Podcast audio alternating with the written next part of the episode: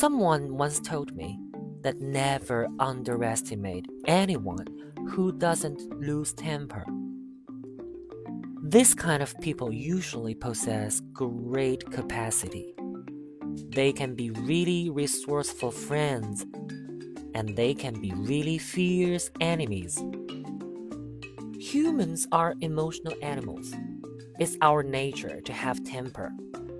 And it's totally natural to lose it when something or somebody irritates us. But there are people who don't. And that's a fearsome skill. The more incompetent a person is, the easier he is to get angry. The stronger a person is, the less you see him throw away his calmness. Can you hold your temper? If you want to achieve great things, practice to do so.